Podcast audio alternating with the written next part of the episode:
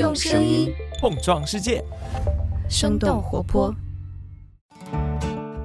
Hello，我是早咖啡的监制泽林。在节目开始之前，想和你说一下，我们的团队正在招实习生。如果你能够对信息抽丝剥茧，喜欢在纷繁复杂的事件当中寻找根源，欢迎你来加入我们。接下来把麦克风交还给梦一，让我们开始今天的节目吧。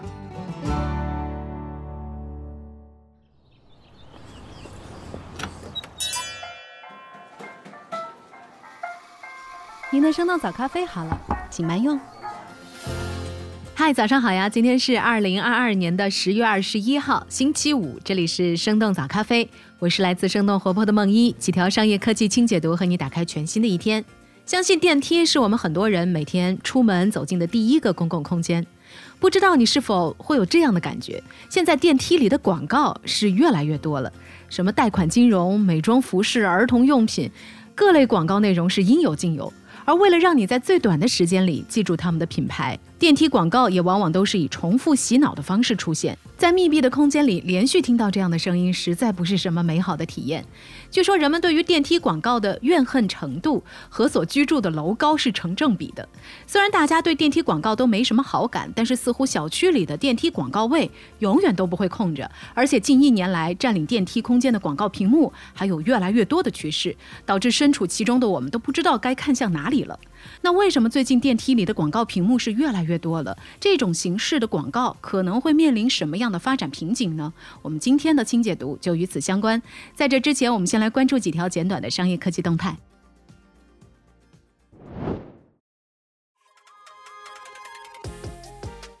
我们首先来关注一下国内直播领域的新动态。就在几个月前宣布退网的罗永浩，即将要开启他的首场淘宝直播。根据界面新闻的报道，罗永浩将会从十月二十四号，也就是下周一，在淘宝开启直播。在今年的双十一期间，一共有三场淘宝直播。两年前，罗永浩和抖音签订了独家合作，正式开启了直播带货。而当时的抖音直播电商也急需打造一个类似于淘宝李佳琦一样的头部主播。而罗永浩在短时间内就成为了抖音的带货一哥，而且将背后的公司交个朋友，成功的打造为抖音带货第一直播间。今年上半年，随着个人债务的逐渐偿还，罗永浩淡出了交个朋友公司的日常直播和管理。那除了罗永浩，新东方的创始人俞敏洪也将会在这个月月底现身淘宝直播间，直播的内容主要是大学生的学习成长和规划。那在去年的双十一期间，俞敏洪就曾经在淘宝直播当中分享过类似的内容。接下来，把目光转向国外，看看苹果的最新动态。在上周二的晚上，苹果在他们的官网更新了新一代的 iPad 和 iPad Pro 产品，其中 iPad Pro 搭载了笔记本电脑同款的 M2 芯片。不过，苹果官网也显示，新款 iPad 上线之后，其他的在售 iPad 产品的价格上涨了一百到四百元不等。手机方面，根据科技媒体的 Information 的报道，苹果公司正在削减 iPhone 14 Plus 的产量，并且对这部没有灵动岛的大屏手机需求进行重新的评估。目前，苹果公司已经通知了至少一家的制造商，立即停止生产 iPhone 14 Plus 的相关零部件。最后来关注一下雀巢最新发布的财报。十月十九号，雀巢发布了他们今年前三季度的财报。数据显示，前九个月他们的总销售额的有机增长率达到了百分之八点五，这也是过去十四年来雀巢的最好成绩。从产品细分来看，雀巢旗下的普瑞纳宠物护理用品是这一次增长的最大贡献者。此外，雀巢速溶咖啡、徐福记、脆脆鲨等等产品的表现也十分亮眼。不过，前三季度专业餐饮销售额出现了一定程度的下滑，这也体现了疫情对人们外出就餐的限制仍然存在。以上就是值得你关注的几条商业科技动态，别走开，我们马上和你一起来聊聊那些烦人但是又无处不在的电梯广告。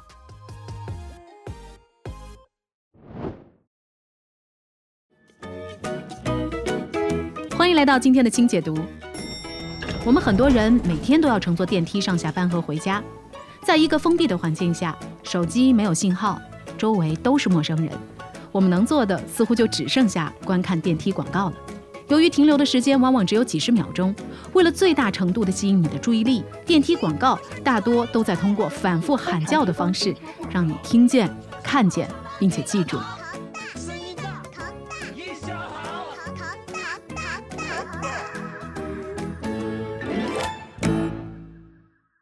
虽然我们很不喜欢这些内容，但是由于无法选择，不知不觉当中，我们被迫记住了各种招聘网站、旅拍套餐、美容仪、暴汗服。怪不得有人经常无奈调侃说：“商业的尽头是直播，营销的尽头是电梯广告。”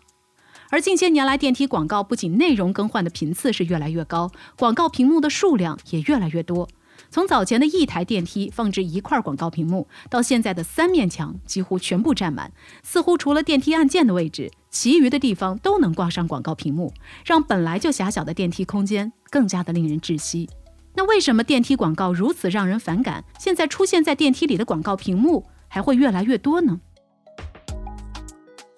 原因之一，疫情影响下，电梯媒体的社区场景重获青睐。根据财信证券研报的分析。疫情影响之下，出行人数减少，各类户外媒体的传播效果被稀释，越来越多的广告主开始关注人群流量相对稳定的社区场景，而电梯广告也因此受到推崇。其实不难想象，当大家都只能在小区里溜达、居家办公的时候，能接触的户外媒体似乎也只有电梯广告了。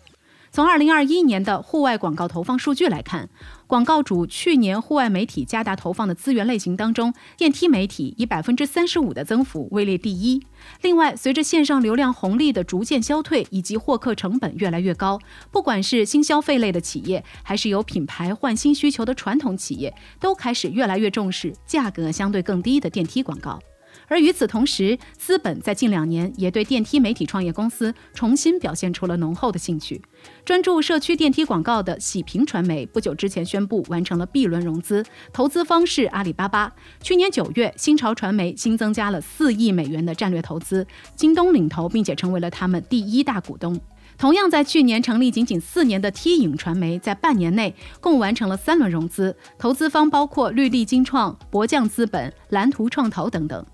资本的大举介入，也充实了电梯广告企业的弹药库，让行业竞争更加白热化。原因之二，物业公司纷纷上市，创收压力大。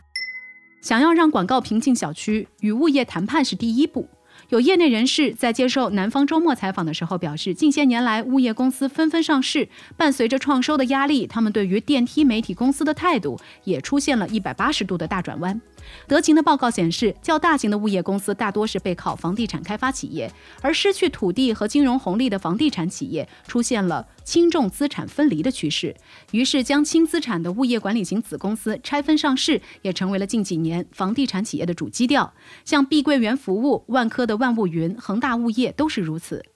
根据新浪财经的文章，二零二零到二零二一年是物业类公司密集寻求上市的时间窗口。截止到今年的九月三十号，物业管理行业一共有六十三家主板上市的公司，而物业公司的利润也主要源自量和价两个方面。量的增长在于拓展他们所管理的面积，价则包括物业费的上涨和增值服务项目的增多。在传统业务增速放缓的背景之下，面临创收压力的物业公司势必需要寻找新的营收增长点。另外，根据自媒体物业观察的文章，为了避免过去单项目低租金的乱象，大一点的物业公司都会将广告位租赁权收回，交移到总部来统一议价，并且会同时引入两家甚至是多家广告公司来合作，避免出现广告公司一家独大，反而要挟物业公司降租金的情况。像万科、中海等企业都已经这样做了。而这种做法所带来的影响之一，就是我们会看见电梯间里属于不同广告公司的屏幕越来越多。原因之三，入局者不断增加。天眼查数据显示，截止到目前，国内电梯广告相关企业超过了二百家，其中二零二一年新增注册企业十一家，增速达到了百分之五点六。从注册资本来看，一千万元以上的相关企业占比接近百分之十三。电梯媒体行业当中，除了已有的分众和新潮等等几大玩家，现在盯上电梯广告蛋糕的还包括一些房地产企业。去年八月，碧桂园对外公布了他们对社区电梯媒体城市纵横的收购事宜。从他们去年的中报来看，社区传媒已经成为了碧桂园服务的六大业务当中增长最快的一项，增长高达百分之五百五十一。从产业端整体来看，电梯媒体的生意，它的基本运作模式就是电梯媒体向上游的楼宇物业支付一定费用，换取租赁广告投放点位，再以覆盖成本的更高价，将获取的媒体点位提供给有投放广告需求的广告主。所以，电梯媒体是一门低门槛、高回报、易复制的生意。竞争的要点之一就是圈地。也就是谁能拿到更多的点位资源，谁就更有优势。当玩家越来越多，各家之间的竞争就会越来越激烈。为了争取更多的广告主，各家电梯媒体就必须想办法占据更多的广告点位。而在有限的空间，特别是高价值的一二线城市电梯里，挤进更多的广告屏幕就成为了重要选择之一。虽然电梯广告近些年来做得风生水起，但是也有不少业内人士认为，电梯广告的发展也有几个绕不过去的硬伤。问题之一，高价值点位开发几乎见顶。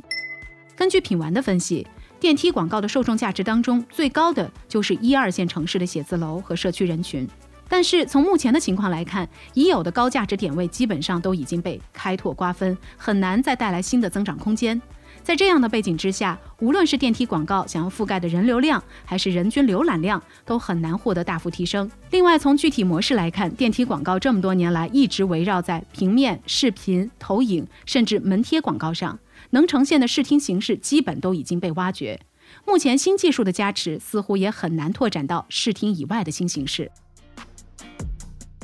问题之二，实时转化率不高。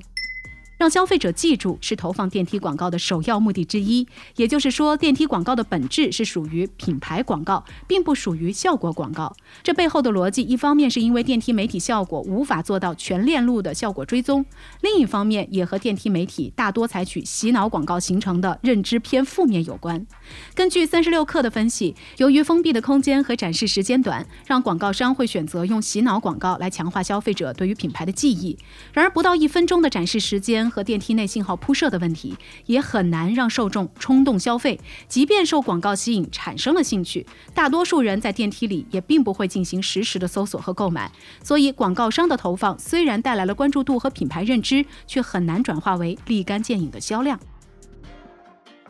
独立评论人洪波曾经在《为什么美国没有分众传媒》一篇文章当中讨论过，在美国为什么出不来一个像分众传媒这样的电梯广告龙头。他的结论是，因为在那里人们的公共空间不会被如此肆无忌惮的私有化和货币化。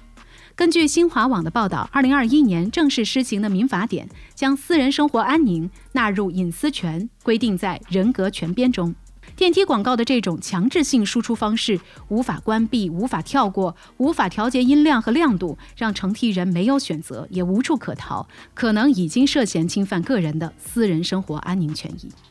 不知道你是如何来看待电梯广告的？你有些什么样隔离电梯广告的好办法吗？是戴降噪耳机，还是爬楼梯呢？欢迎在我们的评论区和我们一块儿来聊聊。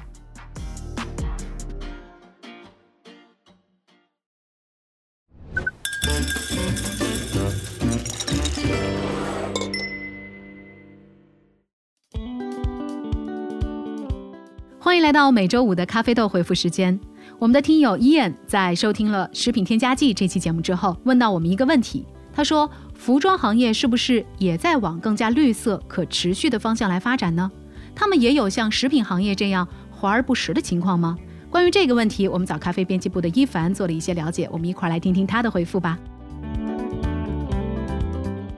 你好，我是一凡。就像你说的，现在时尚行业也在追求更绿色、更可持续的品牌形象，这也和我们消费观念的变化有很大的关系。当我们对食品从能不能吃转向健不健康的时候，有一部分人也从一件衣服能不能穿、好不好看，转向它的制作过程是否环保。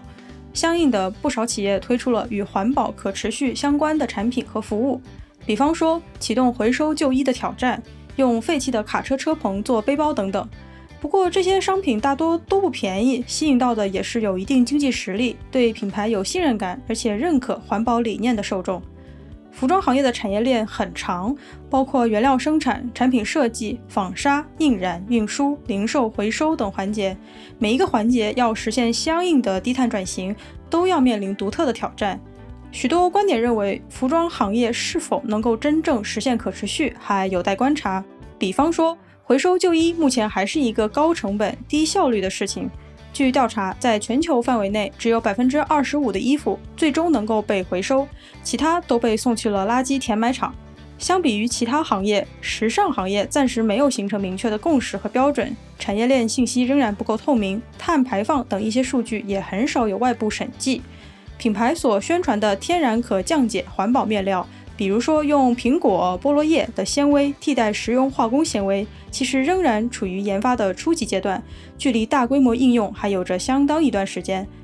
这其中，快时尚品牌对于可持续的承诺遭受到了更大的质疑。前段时间，H&M 和迪卡侬都因为涉嫌环保误导性宣传，被荷兰的市场监管机构调查。欧美的一些人将这种误导性的宣传称之为 greenwashing，漂绿，也就是说把自己的品牌漂成绿色。如果你还想更多的了解这个话题，欢迎你去听早咖啡今年二月份的一期关于可持续时尚的节目。不过，就像健康饮食不能完全依赖商家，也应该适当的调整自己的饮食习惯一样，环境友好的着装也可以从减少不必要的购买做起。这让我想起了前段时间，听友 Zen 就曾和我们分享说，一家三口的衣服太多了，又没有时间收纳，只能眼看着在沙发上越堆越多。对于这个问题，我也希望能从听众朋友那儿取取经，不知道大家是怎么应对这类情况的呢？感谢一凡，同时也感谢伊恩给我们投递的咖啡豆。如果你在自己的日常生活当中也遇到一些有趣的新发现，别忘了给我们投稿。我们咖啡豆的投稿方式就放在我们节目的 show notes 当中，等待你的投递。好了，这就是我们今天的生动早咖啡。那我们在下周一一早再见啦，拜拜。这就是今天为你准备的生动早咖啡，希望能给你带来一整天的能量。如果你喜欢我们的节目，欢迎你分享给更多的朋友。这会对我们非常有帮助。同时，你也可以在公众号和微博搜索“生动活泼”，“声”是声音的“声”，这样就可以了解更多与我们节目相关的信息啦。生动早咖啡，期待与你下次再见。